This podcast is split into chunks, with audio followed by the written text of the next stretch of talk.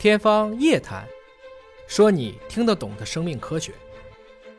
那从今年的诺奖的获奖者国籍，我们能借鉴到什么？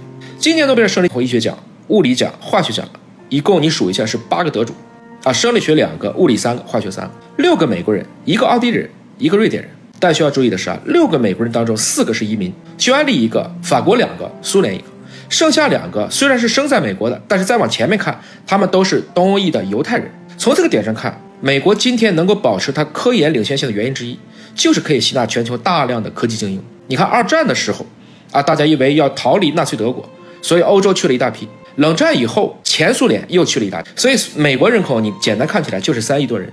但是它可以吸引发展中国家，比如像中国、印度这两个人口大国的科技精英，也能够去吸纳像欧洲、日韩、加拿大、澳大利亚这非常多，这都是发达国家的科技精英。他山之石可以攻玉啊！这种掐尖的策略，而且能够长期的保持，应该值得所有国家去考虑背后的原因。我们也需要创造更加利于这种科技创新的土壤，让更多的人才可以在中国发挥它应有的价值。